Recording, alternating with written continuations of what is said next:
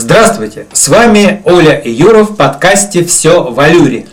Прошлые выпуски были посвящены тайным лабиринтам, языку светских раутов, удивительному рыцарю де Бульону, а сегодня начну с курьеза. Вот тебе вопрос. Какой, по-твоему, лучший способ призвать жителей города к уборке на улицах?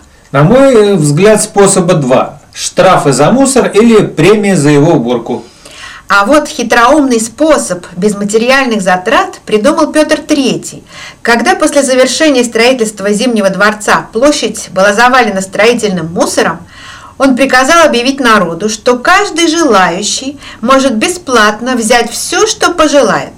Через пару часов все было расчищено. Гениальная уловка. Думаю, для нашего народа это действительно сработало бы и сегодня. Хотя некоторые приписывают эту идею Екатерине, но в любом случае площадь быстро и без затрат очистили до блеска. Как ты, наверное, понял, речь шла о знаменитой Дворцовой площади в сердце Петербурга. Кто же ее не знает? Это же главная площадь Российской империи, в конце концов, со знаменитой Александровской колонной. Кстати, меня всегда умиляло, когда гиды сообщают туристам, что колонну венчает ангел в натуральную величину. Знатоки-чудаки.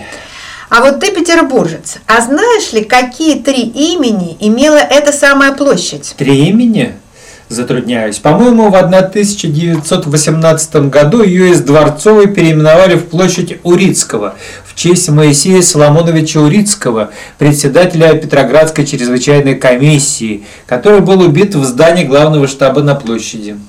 Действительно, но еще раньше, в течение 30 лет, она называлась Адмиралтейским лугом, потому что у верфи был настоящий луг, заросший травой. Естественно, когда построили Зимний дворец, она стала дворцовой. И когда это имя вернулось?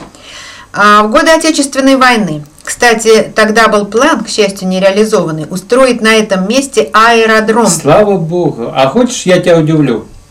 Конечно, хочу. В 1924 году на площади состоялось представление живых шахмат.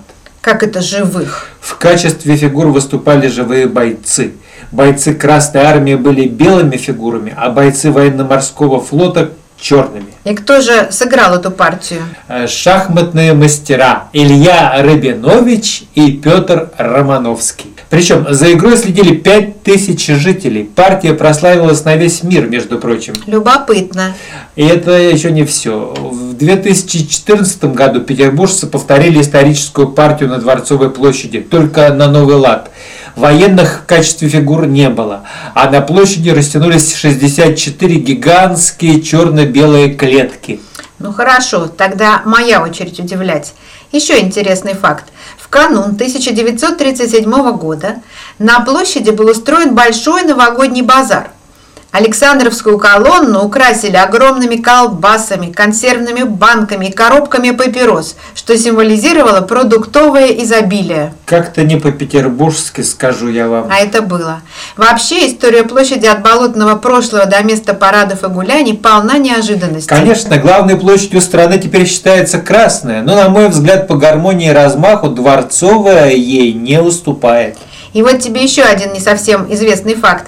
Дворцовая, оказывается, вдвое больше по площади, чем Красная, представляешь? А на вид и не скажешь. Ну это так. Так что уже хочется погулять в центре города по бывшему Адмиралтейскому лугу, встретиться с Невскими ветрами, а может и попасть на необычный шахматный турнир. А пока до новых встреч. Желаем, чтобы у нас и у вас было все, все в Алюре.